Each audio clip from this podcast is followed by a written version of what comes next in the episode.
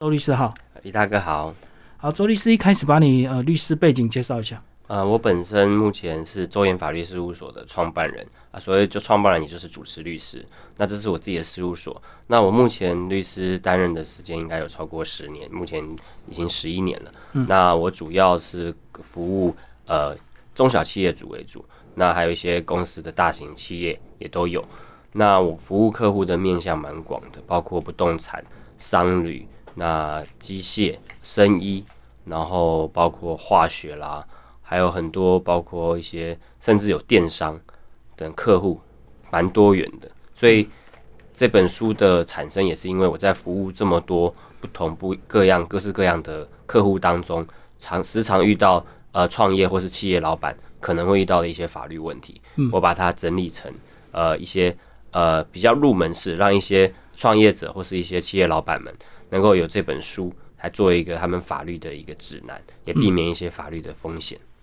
那你是怎么样从个人一般的这个生活法律走到所谓更专业的所谓的这个公司法的部分？呃，因为我本身虽然是法律呃背景，那律师，可是因为我时常跟这些企业老板们去呃开会或是聊天，有时候一开始可能讲法律，那可能聊着聊着，可是聊到呃他们呃企业的产业面的问题，甚至他们企业市场面的问题。那其实我发觉我还蛮喜欢跟客户聊，包括法律还有法律以外。跟呃业企业主他们事业或产业面、市场面的，甚至销售面这种各式各样的问题，那我觉得呃，就让我越来越深入呃每个产业的需求，那最后也会回馈到说我在法律的意见跟法律的这个呃专业的提供上，反而能更贴近啊企业主他们的需求。那呃客户也会觉得说，哦，我的服务是很专业，而且也能考量到他们实际面的需求。那呃客户就会有很多的介绍。呃，引荐，那甚至呃，我也参加很多。目前我也是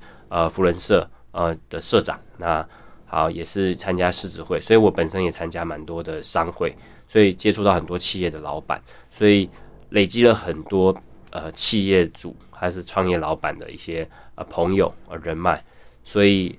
日积月累的，就这十几年来下来，就呃把我目前一些小小的一些呃认知或是一些经验。那写成这本书啊，分享给大家。嗯，那如果围绕照你这个周边的呃，大概除了所谓我们比较熟知的民法、刑法，呃，是不是还有一些比较特别的法，像什么公司法啦、专利法，是你们更需要另外再去熟悉的，对不对？像我这本书里面就有提到几个，就是说公司在其实公司创业要获利，那。比如说像苹果，或是 Amazon，或是他们这种世界型，甚至就算是中小企业，你可能有一个很特殊的 know how 或是一些技术，那其实有涉及到智慧财产的部分。那我这本书也有提到，那智慧财产虽然说是叫智慧财产，可是可能读者不知道，光智慧财产就区分很多种，包括专利、著作权、商标，都是属于人智慧财产的一部分。所以就像你说的，不光是民法、刑法、刑法的问题，我们人家说在做生意，这是。每每个日常生活上的商业行为都有很多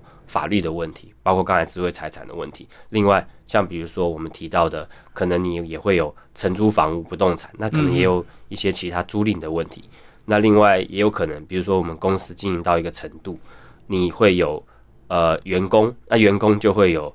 跟员工的一些聘雇啊，员工的一些劳动关系。那这时候又有一些劳动基准法的问题。那还有包括你公司。呃，扩张到一个程度的时候，会有新资金的进入。那这时候，甚至会有其他的企业主看上你这家公司，想要并购你，对，或是你想要去并购别人。那这时候又有企业并购法的问题。所以这些我刚才讲的东西，也有都呃在适当的章章节里面，我有安排在这本书里面。所以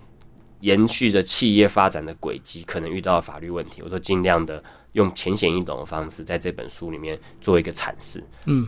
所以，一般的公司行号如果遇到纠纷，找一般的律师还真的没有办法，对不对？对，一般我们可能一般民刑是可能车祸啦，或是一些呃伤害啦，或是一些单纯的买卖纠纷，这比较单纯。那其实走到公司企业这项这个方面的时候，其实它真的是一个专业。你的客户量没有达到一个程度，你接触的客户群说产业面没有达到那么多程度的时候，你没有那个经验，你甚至没有就叫没有那个 sense。那这时候。呃，客户或是企业主在询问问题的时候，可能就没有办法得到真正能解决问题的建议。所以，其实就像讲企业的法律、公司法、商业法，它其实真的是一个很专业。像我之前啊，有参加一些商会，那其实我也是 BMI 的，诶，目前也是呃，之前也是 BMI 商会，那我也是以商业律师代表身份在参与相关的会议。所以商业法律其其实就是呃，其实是很多因缘机会下，我自己喜欢，那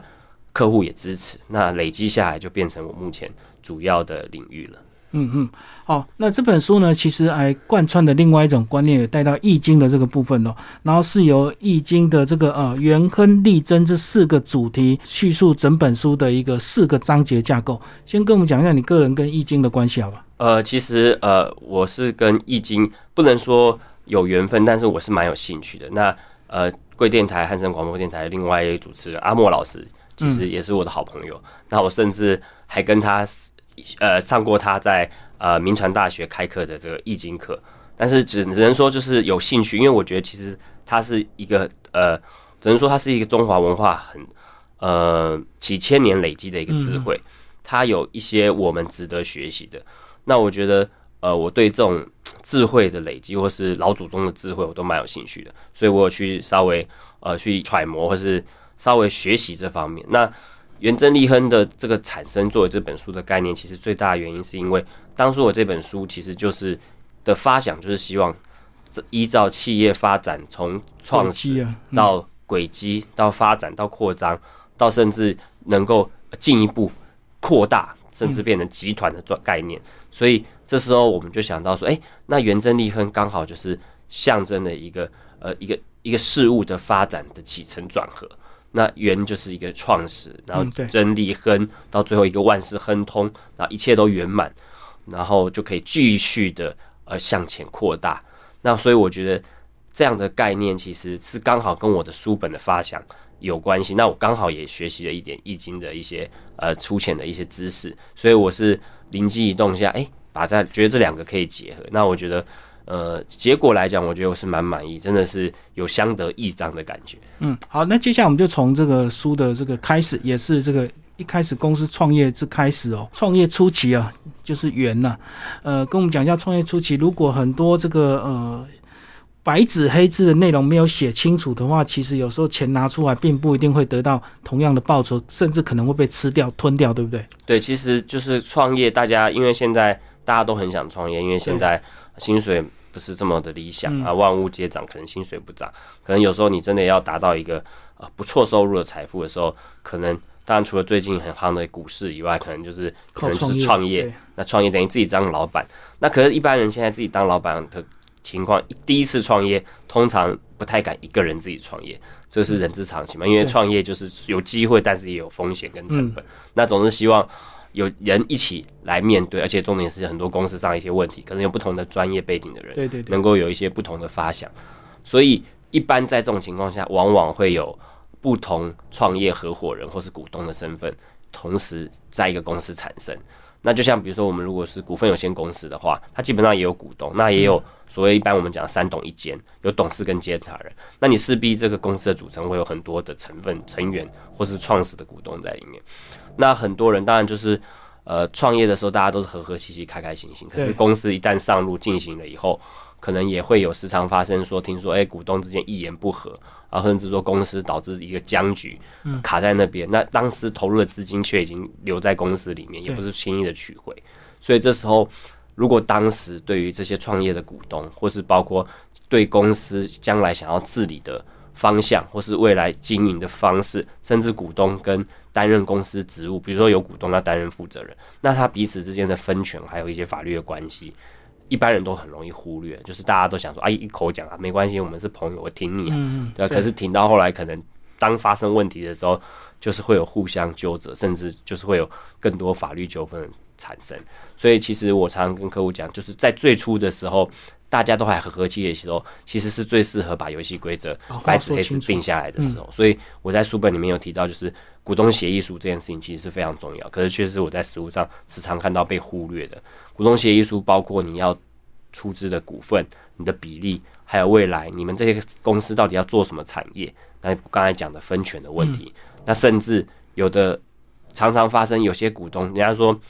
呃，就是已经不适合在一起了。我不管。的情况下，却因为你们当初没有一个好的股东协议书，导致没有办法解决这个僵局。如果当初有个好的股东协议书，它是有退退场机制的，对，让一些想要继续留下来的股东可以继续留下来，不适合或没有意愿的，也让他能够有一个白纸黑字的法律依据，让他离开，那公司才能继续前进。所以这个我觉得说，这是大家很容易忽略的部分。嗯简单讲，就是把可能发生的任何权利义务先说清楚、写明白就对了。对对对对对对，嗯包括这个赚钱，呃，会吵架，那其实赔钱会吵架，什么状况都有可能会吵架嘛。没错没错没错。嗯，对好，我们刚刚讲的是股东协议书的一个重要性。那如果你过了这一关，接下来就是有所谓你到底是什么形态的公司？呃，在书里有非常清楚的这个图表制作，呃，到底是所谓的这个个人公司、合伙公司、有限公司或股份有限公司？哇，这看起来好复杂，跟我们介绍这部分。嗯，这个其实就是这确实是蛮蛮困难。其实目前我们如果光公司的制度的话，有无限两合、股份有限，还有有限公司，对，还有一种闭锁性的呃有限公司。其实公司的制度非常的复杂，但是主要呃主其实大家可以把它简单化。其实我们公司以现在实务上运作，其实最常在采用的就是股份有限公司跟有限公司，就是这两种而已。其他的部分，因为它太特殊了，比如说像合伙的部分，一般是我们律师、会计师事务所可能会有这种合伙关系。可能因为合伙关系，他们的权利的紧密性非常的高，所以不太适合做在公司的一般呃使用上。所以我们一般呃还是会建议采用股份有限公司、公司跟有限公司。那两者的差异其实最大的差别在于说，有限公司它的呃股东的身份是基本上呃，就说出资者的身份，它基本上是比较不容易转换的，所以它是一个闭锁性。所以闭锁性比较高，就是说它的创始的股东、出资者的身份很难以跟动了。那甚至你要跟动的时候，你还要其他呃股东的同意。那这时候就是如果说一般可能，比如说你是一个只是希望，比如说像我们常见的家族企业好了，对对就传统家族性企业，其实不太希望。呃，外面的人来进来你的公司，或是你这个公司长期就是希望维持这个原本的成成员，我们不要变更，也没有要做太大的扩张。那这时候可能就是呃以有限公司为主就可以。但是如果说你的企业是有一定的愿景，比如说你希望你的企业达到一个规模，甚至我们讲的呃入资、增资，甚至达到一个未来所谓 IPO 上市，那这时候你可能就是要考虑股份有限公司，因为股份有限公司它有一个最大的差别就是它是股份转让自由原则，所以股东是能够把股份转让给别人的。那这个当然一方面会造成公司的股东结构可能会有变动，但是也提高了其他新呃出资者或是其他新所谓的金主或是投资者入了进来的机会。所以站在公司长远的这个考量来讲，呃，或许以目前的状况，股份有限公司还是我觉得呃比较建议采取的呃公司制度。对，所以比较简单讲，就是如果你愿意把股权释放出去，就自然能够带入新的资资金跟技术嘛。对对对，没错那一。般的家族企业都是所谓的这个呃有限公司，它就没有所谓的股份问题嘛，对对对，比较容易会这样子。反正都自己家人在玩，他也不希望外人进对，来。就基本上就是不希望外人来介入了。对对对对，嗯好，那当然发展就会有限哦，对各有好各有优缺点。各有优缺点。好，那接下来就讲到所谓的这个呃智慧财产权的布局啊，我们看到最近制裁权大家越来越重视啊。这个当你公司发明了一些特别的东西是的时候，还没这个呃上市之前，是不是在所谓的制裁局的这个专利的部分，是不是就要先注册，先保障自己的安全？对，就是如果说，因为专利它主要就是一个技术性的智慧的财产的产物，比如说一种特殊的呃零零组件的结构，或是像我这本书里面是提到，它有一个智慧型的手表，它能够联动到它的包括一些身心的这个状况、心跳，或是一些很特殊的侦测方式，来达到呃检测人健康的这种技术。那这种情况下，其实这就是你的 know how 是关键的。那你一旦产品卖出去以后，人家把你的东西拆开来看一看，他们其实大部分都可以照本宣科做出来。嗯，现在的所谓的还原技术非常的强，所以如果你在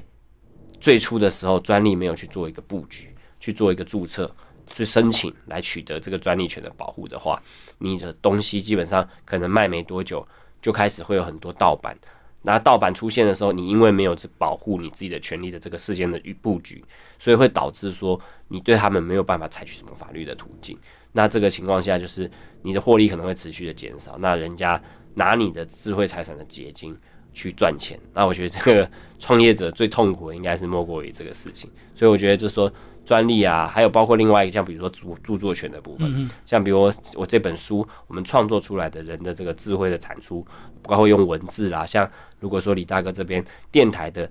有有系统性的制作的一些节目，其实也是著作权。那这个也是在著作权的保护里面，所以我觉得说，其实我们要去了解你的产品的优势，那产品的专业的技术跟关键性的成果这部分，其实在各个面向都可以有很多法律上的布局，那避免这个公司投入的资金，那大家投入的人力、时间、成本，好不容易做出来的一些成果，轻易就就被别人一秒就甚至不到一一短短的时间就就被人家拷贝走了。那我觉得这个对企业来讲是非常的伤的。一般企业它有法务部还不够，对不对？还要需要有更厉害的所谓这个法律顾问。对，因为其实如果说一般法务大概处理简单的一些发发诉讼还可以，就是可能就是一些简单的沟通联络哦，可能一些像我处理到客户，就是说可能一本基本的一些法律的一些简单的文件看一看可以。但是像涉涉涉及到我刚才讲的智慧财产，光智慧财产就包括了专利、商标还有著作权。那每一个这个法律都是独立的法律哦，还不是不是说哎这个要一起的，是著作权法、专利法、商标法，这都是独立的法律。嗯，所以这个对一般就算你是法务工作人员来讲，其实我觉得应该是超出他们能力可以负担的范围。所以这时候专业的，我觉得寻求专业的方式，其实是在缩短很多的时间，重点是减少很多的风险跟成本，避免就比如说我刚才讲的，你们可能花了三年投入的心血。你没有去做这个布局，不到两三个月时间就被拷贝走了。那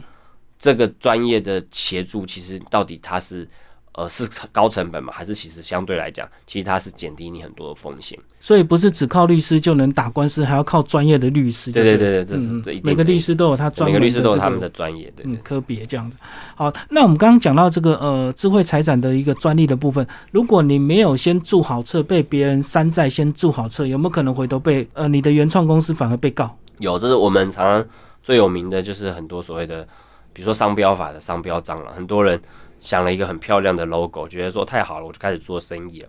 那很多人因为你的商标一旦出出现在人们的这个市场，或是说这个所谓的讯息上的时候，人们觉得喜欢也会拿来用，那他可能也觉得。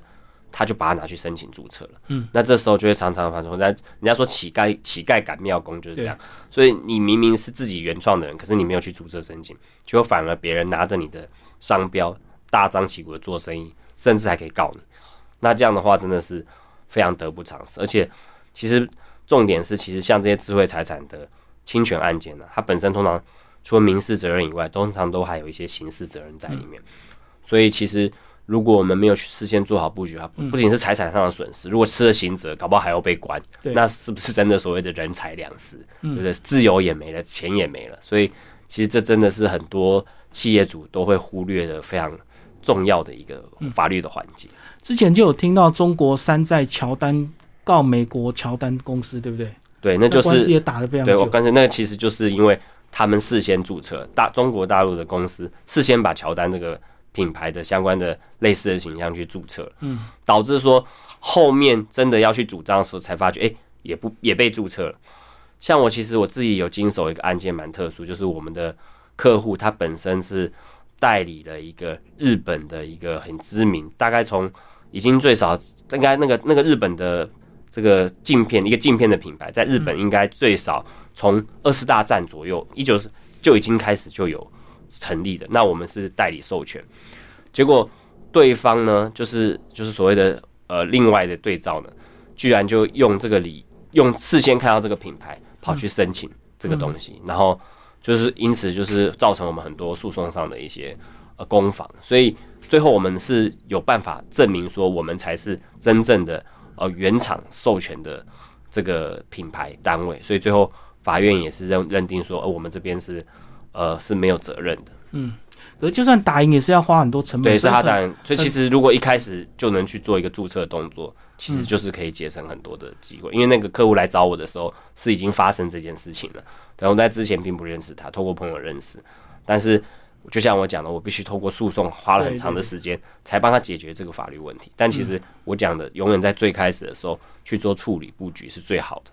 对啊，就算不你不想打官司，你也可能要花钱和解，对不对？对对对对，就跟那个商标注册蟑螂一样，你也是要花钱把你的商标买回来。对对对对对。嗯，最近我就手上真的接到蛮多这种，呃，我们的客户的不管是网络上的产品图片，或或是说是一些商标，呃，就是常常被有心人士去，我们家这个这个我们在智慧财产法叫做搭便车，就是这个叫就是说你想要企图。搭别人的便车来获利，那这个其实如果你有做好专利的布局、注册申请，那人家的便车就搭不了。你不仅可以叫他下车，你还可以叫他赔赔钱，那甚至法院可能还要判他刑责，他要去关。那这个各种的威吓啊，这人家说这个利诱啊、威胁这种效果才会足够，然后人家才不会真的去做这件事情。嗯，好，那我们刚刚讲的。才讲到第一个章节的部分，就是创业的一开始，对很多这个文文字叙述啊，法律文件都要说清楚、写明白，才不会有纠纷。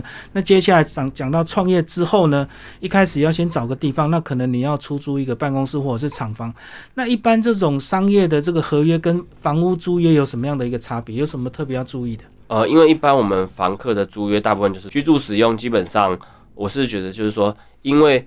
居住的使用大部分来讲。房客，我们大概不住这边，大概呃，其实也可以去别的地方住。但是通常我们如果作为办公使用，它一定会有一个基本的装潢，而且公司的设立的某个地点，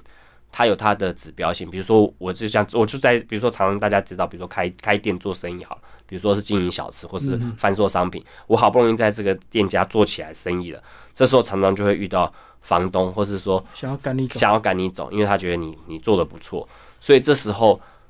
我们的一般商业型的租赁跟一般所谓的一般这个所谓的我们只是单纯房客居住的情况下，我觉得它对于这个物件本身的粘着度的需求是相对高很多。嗯我们好不容易花了两三年经营的企业或是店家，真的经不起这样子一来再搬迁，客户一般你客户就流失，有时候是有些地域性的问题。对，所以我们如何在就是商业型的这些承租空间，我们怎么样去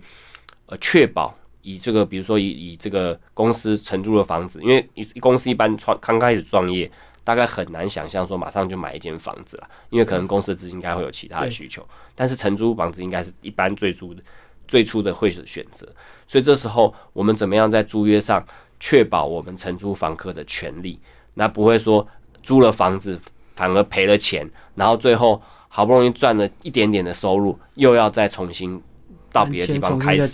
所以这个就是我在这个书本里面提到，就是说，因为所谓的有买卖不破租赁，或是说租约不能随便调整的问题，所以我还是建议，就是说，如果说呃一般承租了某一个房子作为办公使用的话，第一个你的租期要跟你的呃营业的这个状态要去考量，那就是对另外对于说租金的调账的部分，因为现在也可以在租约当中去做一个明定，才不会让。这个房东去随意的调涨租金，那另外就是说，还是要建议去做一个租约的公证。公证，那公证虽然费用会有一点点，但其实你想到说租约公证以后它有什么好处？我们讲的买卖不破租赁的部分，就是虽然说房子移转以后，原则上，呃，房新的房东不能要你的。要房客搬家，可是如果你的租期要到了一个期间长度的话，法律会认为这时候因为你的租约长度太长了，如果你没有公证的话，他反而例外认为说你这时候新的买买家就是所谓房屋新的屋主是可以叫你搬迁的，所以这时候租约进行公证这件事情是真的很重要。那实物上或是公司的，我也确实有客户发生过这种情况，因为租约没有公证，导致这个新的买家房东呃。不承认这个租约，甚至马上可以赶房客。对对对，所以这个就不能就是说，其实，在最开始还是我回到来讲的一个专业的法律的建议。我常跟顾客讲，你有一个这么专业的律师或顾问或法律的这个朋友或顾问，你应该可以在事情最开始的时候就询问一下意见。那他给你的建建议，这时候的建议的成本一定都是最低的。比如说，就是一个租约的公证，就是一个契约条款的修改而已。这都是很容易就达成的，比起后续发生争议打那个官司，跟一个官司打个两三年，然后那甚至还要花律师费，甚至还有裁判费，这个时间的成本都耗费非常的巨大。所以一开始先注意先把文字注明清楚之后，就可以节省后面很多成本。对，没错，没错。嗯，所以即使买卖不破租约也是有例外，那那个例外呢，在书里就有详细的详细的说明。对对对，怎么样用公证或是其他契约条款的方式来保护你的房子，做不管是办公还是开店的商业空间，不会轻易的被房东赶走。对，因为如果你一般住家，你不会有什么成本。可是如果你是做店面或公司，你一定有很高的装潢成本，因为那是门面，不可能破破烂烂就开始开门做生意。对对对，刚才这个对李大哥说的对，这一开店一定要装潢，办公室也一定要装潢，不管是客户还是消费者来，不可能希望看到一个呃看起来不怎么样的店家或办公空间。所以那个一投入，基本上一般实物上都也都是上百万。那如果你没有办法在租约上面好好的保护你自己的话，那这个到时候真的是。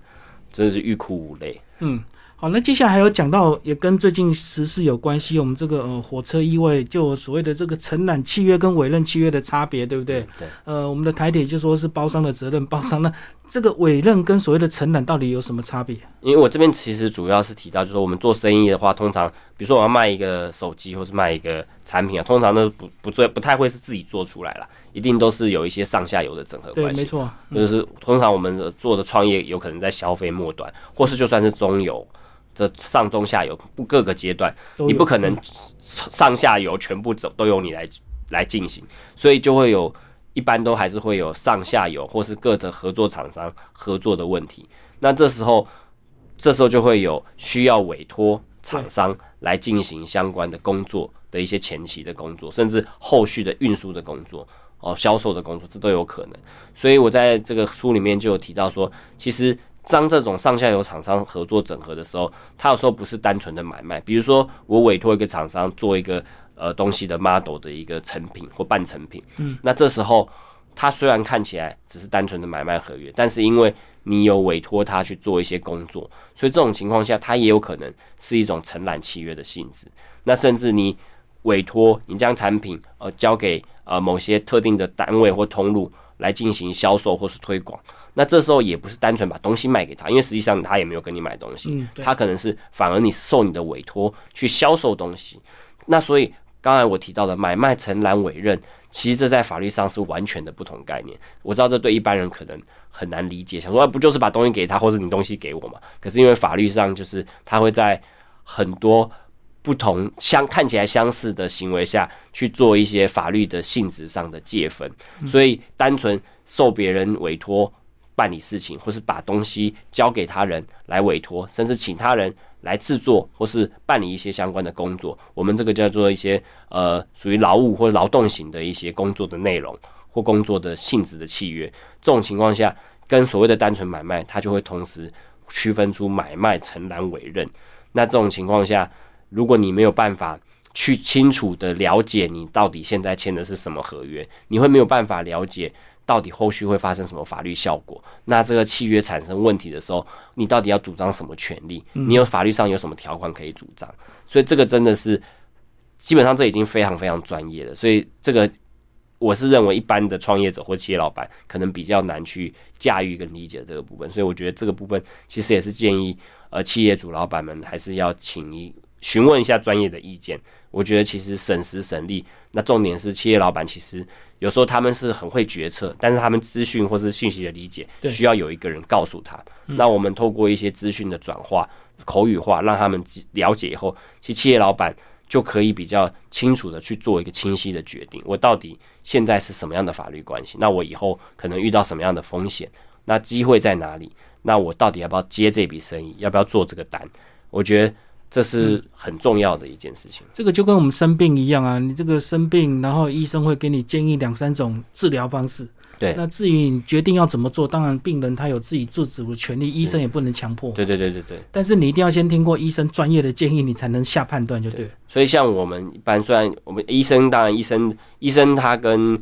病患之间，他的我觉得他的上下位阶关系还是。比较重了，因为医疗它有它的公益色彩，而且有专业性，而且也有一点权威性了。那而且它也有它的急迫性，比如说你真的有重大，比如说像最近疫情很严重，嗯，你明明就是有感染源的人，我不可能不说，哎呦，你我不管你的意见，我就不不给你治疗，因为你可能会造成其他人的危险。可是像我们律师跟尤其是企业客户的伙之间的话，我觉得比较像是一种伙伴关系，就平行关系。对对，平行伙伙伴关系。所以我这本书就是说，这本书就是像是扮演一个企业主在各个发展阶段中有一个人一个好朋友，一个专业的人士的一个法务的一个伙伴的关系，法律伙伴的关系，给你意见啊，也听听你的想法。那所以大家就可以有比较呃，对于企业的长期发展能够做出更好的决定。嗯嗯，对。好，那第三个部分就讲到一些实际的一些权利啊，比如说呃，董事、呃，监察人或者是负责人呃的一些法律责任，或者是股东会，或者是来劳工。那关于劳工的部分，哎，刚好前几年的一例一休，包括所谓的变形公司，你在里面也做一个详细的一个叙述。如果你跟劳工的关系不好，也可能老板回头被劳工告的也是有，对不对？对，因为其实像我们处理公司很多问题，其实就是大部分就是劳资纠纷，真的很多，因为。其实有时候也不见得是怪哪一方，因为最近的劳自从一例一休上路以后，还有很多劳动法的一些修正，确实很多企业主他其实根本不晓得规定变得怎么样，他甚至不会用，不自觉就触法，就直接不自觉就触法，然后不自觉触法以后，可能劳工有花时间研究，或是劳工有去询问人家的意见，那他就觉得啊你这不对，他也可能也不见得沟通，他就直接去。劳动部或者劳动的相关单位检举，哎，这时候就劳检就来了，然后又走了劳资调解，那这个过程中其实都很耗时，但其实大部分原因就是因为劳工或者是老板真的不晓得怎么处理劳资关系，或者怎么样，甚至甚至连一个劳动的契约、劳资的契约书到底要怎么签，要写哪些内容都不清楚，所以其实还是我讲的，如果你把劳资的关系或劳动的契约依照我们的法律规定。做一个合理的安排，做一个好好的一个规定。那真的发生什么事情的时候，一来还没发生事前，老板也可以拿来看一下，说哦，我契约怎么约定的？哦，我的工作的条件，那我工作是怎么样跟这劳工去约定的？那劳工真的有什么争执啊？我们也可以说，哎，我们这个契约当初是这样约定的啊，真的就是是这样子放假的，然后薪水确实是这样子调整的。那我觉得大家在有白纸黑字的情况下，都反而会。比较不会去做一些呃，就是做一些抗争，或者说做一些不合理的要求。那我觉得就是说，很多情况下，往往就是我看过很多企业主，甚至连劳动契约都没有签，就帮劳工保劳健保了。哇，那这时候后来发生劳员工要离职啦，或是员工觉得劳工条件不好啦，啊，甚至说他觉得他超时工作，那这时候。都没有一个明确的依据的情况下，拿不出来。对，就其实跟我刚才讲的股东协议书一样，其实这都不难，就是我们都可以提供很专业的建议。那每个产业，你们比如说传产的企业啊，或是说你是属于店家的餐饮业啊，或是第一线的这种啊销售部门的，那或是说你是有一定独立性的，比如说你是养了很多呃培养了很多业务，或是呃专职的这种高干，那这种情况下，不同的。呃，员工类型其实也都可以做不同的设计跟调整。重点其实是一方面保护员工的权利，其实最重要的其实也是保护企业的权利跟整个企业的和谐。我觉得劳资关系的和谐其实是企业发展永续经营的一个很重要的关键。如果劳劳资纠纷常常发生，对老板本身，甚至对整个企业内部的文化跟氛围都会不好。嗯，所以我觉得这是非常重要的。所以法律如果公布了，老板就不能说不知道。就算你真的不知道，你还是犯法。对对，一般我们其实很多人，我常常处理到很多案件，都讲说他们的第一个意思遇到问题就是说，哦，我真的不晓得。可是因为法律是有公布，其实现在网络那么发达，其实你上法网法律都。都会，你应就说法律，我们的法律是认定说，我有公布了，你就应该知道。对对。那你自己不查，那是你的事，所以你不能用你不知道法律这件事情来认为说你你的事情不会有法律的责任。所以我才会说，那谁知道法律就是专业的律师，他可以帮你查询，他可以给你意见。那你有什么问题都可以询问。那资讯的完整下，再做好的安排跟布局。其实不管是我刚才讲股东协议书、专利的布局，甚至租约。其实还有现在我讲的劳动的劳资的纠纷契约，其实大家怎么发觉，其实都是同一个概念。在最初发展的时候去处理是最简单的，成本最低的，但是却往往是对大家最忽略的。那我出这本书的目的，其实为什么开了这么多的面向？其实就是我在实务上真的在这些方面都发生，看到很多企业主忽略这些小小但是却非常重要的事情。然后衍生了诉讼，然后很多的企业内部的矛盾，甚至找到公司股东之间彼此一言不合、对簿公堂，那整个企业我讲白，你的努力都毁了。嗯，那我甚至讲白，那还不如不要开公司。对，没错，一开始那那不那不如不要开公司。那我想这不是初衷嘛？开公司就是希望好好的赚钱获利，然后所以我觉得就是我讲的概念，就是怎么样我们提供专业的意见，在最初的时候做好一个法律的保护的框架、游戏规则。那重点是让企业能够很滑顺，然后很自自很自然而然的持续扩大发展。好，那第四个章节讲到最高难度就是企业扩张啊，到底呃并购被并购，或者是要开放别人入股，那到底用什么入股？用钱入股，还是用技术入股，还是用什么其他特别的东西来入股？在这个章节有说明。对对，就是说，其实我们企业发展，比如说你一开始可能你的客户大概只有不呃一万个好了，那可是你的东西受欢迎了，嗯，那这时候。你的产能就要扩大了，对，那你这时候扩大，可能原本的设备也不够了，原本的员工也不够了，那甚至原本的店面也不够了，那所以在各个环节，简单来讲都是要钱的。那这时候需要钱的情况下，我们就会有需要呃其他人入股资金的时候，那这时候怎么样去引导这些外部资金？当然，单纯的人来投资你钱也是一种方式，嗯，可是我们常常会发生到就是说。不同产业面，其实我虽然是 A 产业啊，你虽然是 B 产业，但我觉得我对你的产业有兴趣，我可以用并购或是交叉持股的方式。对，没错。那一方面我可以公司取得资金，另外一方面我的集团更过大，那大家可以打更大的战争，去玩更大的游戏。所以，呃，另外就是说我提到的技术入股的部分，其实有时候，比如说我们公司发展到一个阶段，诶，看到下一个趋势是在。某个产品或技术，但是可能我们短时间要拿出金钱来取得这个技术，不见得是容易的。但是如果我们能够跟这些技术的拥有者或技术的这个，甚至他有专利这种智慧财产的拥有者，跟他洽商，以用技术入股的方式来变成公司的股东，那公司一方面不用实际去出资这么高的金额，可是一方面却能够直接拥有这个技术，那可是。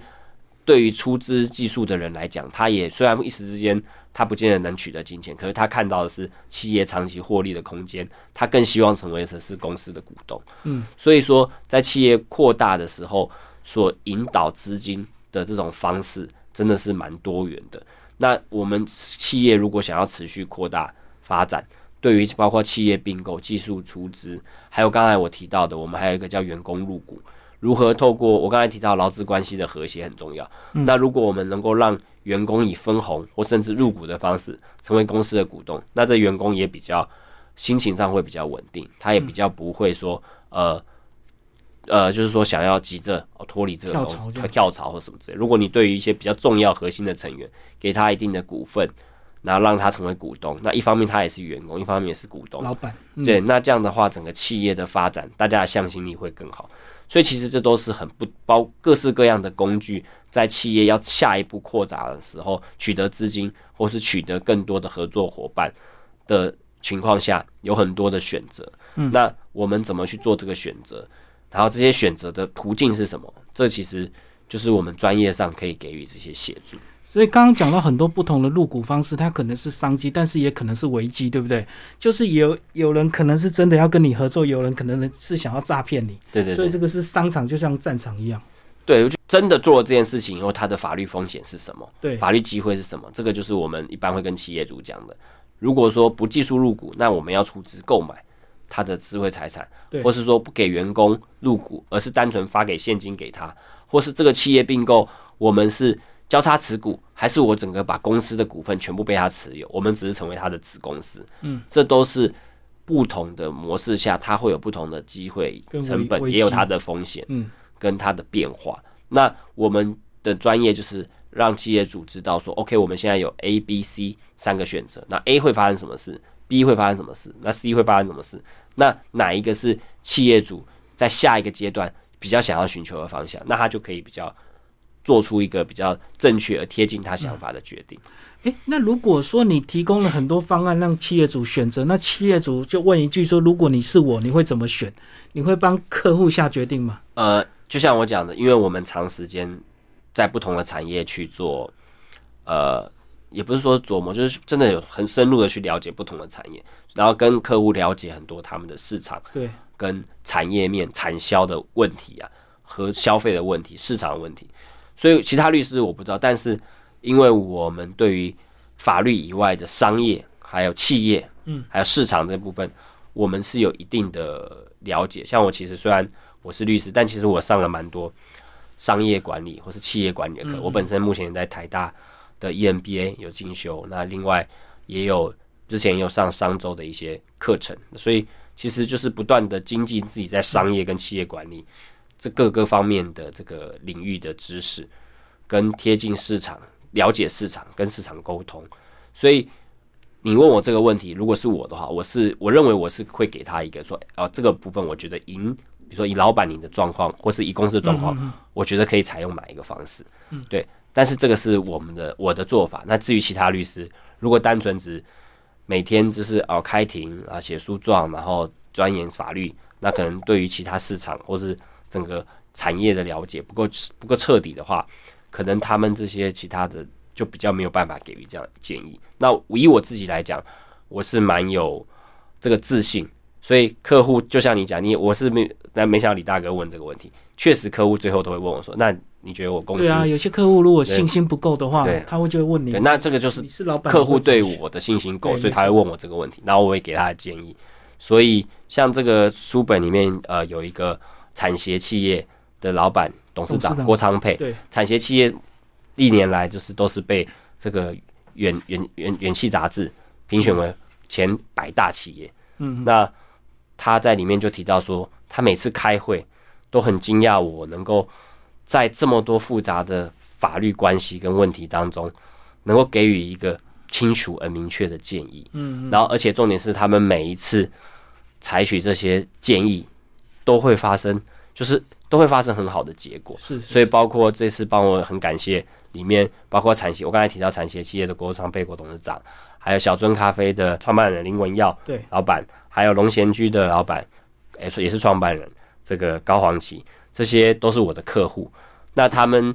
在重大的公司的决定，或是公司要发展，或是公司要做一些布局的情况下，都会去询问我的意见。那我给他们的意见，他们都很满意，所以他也愿意帮我写这个推荐序。我想这些企业老板已经都已经非常小樽咖啡、龙仙居还有产协企业，这都是非常知名的企业，嗯，所以他们愿意推荐我，我想就想表示说，哎、还对我的这个给予的建议啊，还有一些法律上的专业是都是有信心的。嗯，所以最后真的提醒我们的呃听众朋友，如果你真的在创业的路上呢，你有些法律问题，真的不要问一般的律师，他还是术业有专攻。不同的法律，他实在是接触的层面太多了，对不对？没错，没错，就是法律的法律的分科真的很多。嗯嗯，那公司啊，不是我们讲的家事啊，甚至土地，它这个一跨一个领域都是有很多不同的差别。那我们花了这么多时间在呃累积或是在学习商业公司这些法律、创业法律的这些部分的知识，当然是希望能给客户更专业而且更实际贴合需求的这个意见。那我觉得还是建议要寻求专业了，对对对。嗯嗯，你总不会说，就像我们今天受伤要去看骨科，你不会跑去看皮肤科皮。肤科嘛？对不对？对不对？好，今天非常谢谢我们的纸上律师《创业有办法》这本书的作者周念辉律师哦，为大家介绍他的这个新书。好，谢谢。好，谢谢李大哥。